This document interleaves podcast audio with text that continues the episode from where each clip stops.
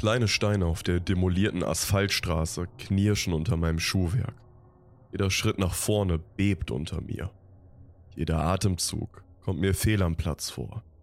Trotzdem schreite ich entschlossen weiter, ohne der unheimlich stillen Umgebung meine Beachtung zu schenken. Nur der kühle Windzug, der meinen Mantel aufpeitschen lässt, gibt ein pfeifendes Geräusch von sich. Verwaiste und unfertige Hochhäuser türmen sich neben mir auf. Ihre traurigen und leeren Hüllen als letzter Beweis, dass wenigstens zu einem Zeitpunkt Menschen hier gelebt haben. Ich werfe öfters einen Blick in diese Gebäude hinein, doch es starren immer die gleichen inhaltslosen Räume zurück. Die einzigen Objekte, die hier ihren Platz finden, sind Staub und bröckelnder Putz.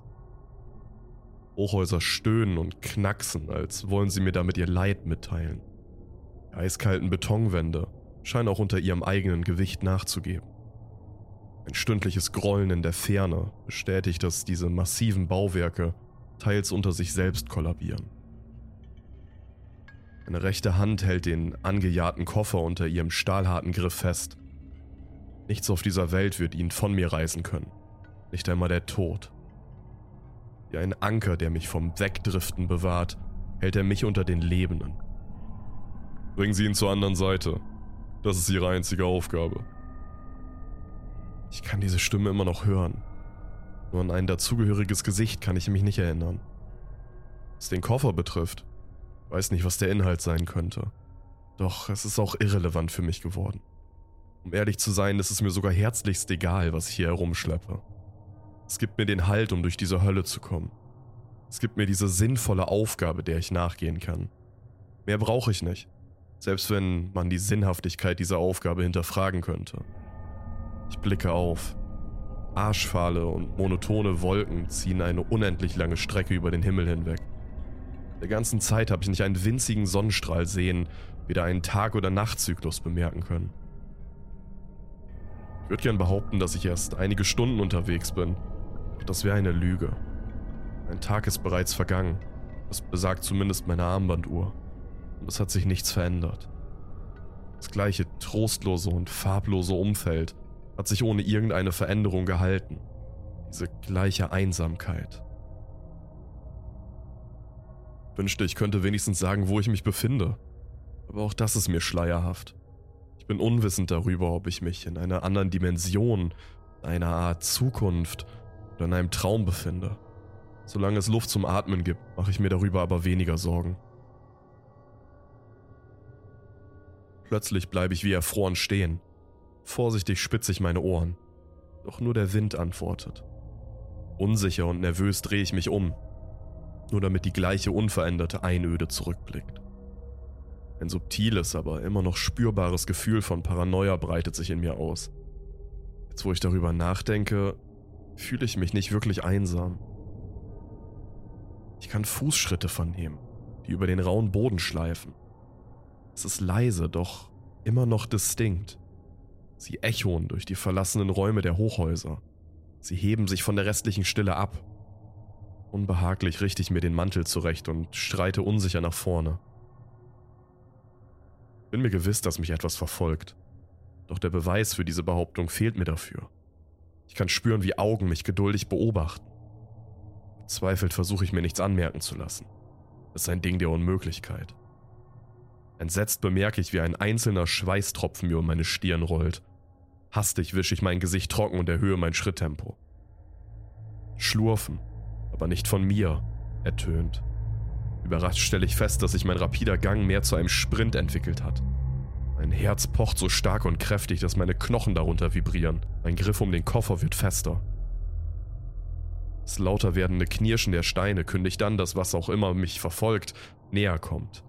Ich kann mir schon vorstellen, wie es mit seiner mageren Figur über die Straße humpelt wie es mich mit ausgehängtem Kiefer anspringen wird, das dabei seine dünnen, langen Finger um meinen Hals schlingt. Ich hechte die toten Straßen der Stadt runter, scheine es aber nicht abhängen zu können. Im Gegenteil, es wird nur lauter. Ein Schrei entkommt meiner Kehle, als ich stolpere. Mit aufgerissenen Augen und Terror in meinem Gesicht gemeißelt drehe ich mich um, die knirschenden Schritte verstummen. Mit rasselndem Atem blicke ich wie ein verletztes Kind hoch, mein Koffer wie ein Kuscheltier fest umarmt ich starre der Leere ins Gesicht. Ich bin wahrlich allein. Nach Luft schnappend stehe ich auf und trete einige Schritte zurück. Immer noch misstrauisch beäuge ich die leblose Umgebung um mich herum. Nichts. Ich schlucke hart und versuche meinen zitternden Körper zu entspannen. Vielleicht hat mich die Vorahnung von meinem nahenden Tod verfolgt. Vielleicht war es aber auch nur meine Paranoia. Ich werde es nie erfahren. Ohne einen Gedanken darüber zu verschwenden, mache ich mich wieder auf den Weg. Die immer gleiche Straße breitet sich wie eine Schnur vor mir aus. Der gelegentliche Wind weht über mich hinweg und wühlt wie die Hände einer Mutter meine schwarzen Haare durcheinander.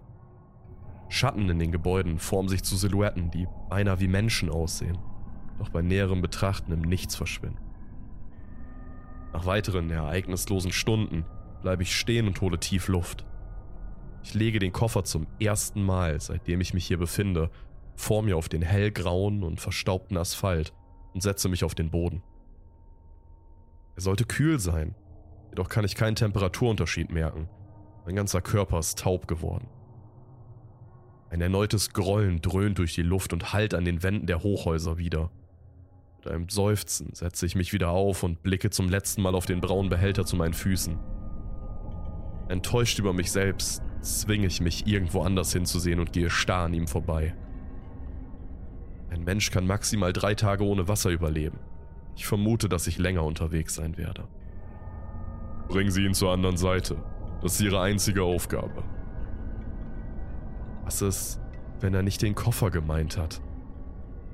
Mit einem Schulterzucken wandere ich weiter. Soweit ich weiß, gibt es wahrscheinlich keine andere Seite. Ich weiß nicht einmal, wo ich bin. Also wie sollte ich ihn ans Ziel bringen? Ich will wenigstens ohne Last sterben. Auch wenn der Tod grausam sein wird. Ich habe nicht unbedingt vor dem Verdursten Angst. Auch nicht vor einem Monster, das in den Ruinen lauern könnte. Ganz im Gegenteil. Ich möchte wenigstens, dass etwas, irgendetwas, mein Ableben beobachten könnte. Bis dahin werde ich wohl diese verlassene Stadt weiter bewandern.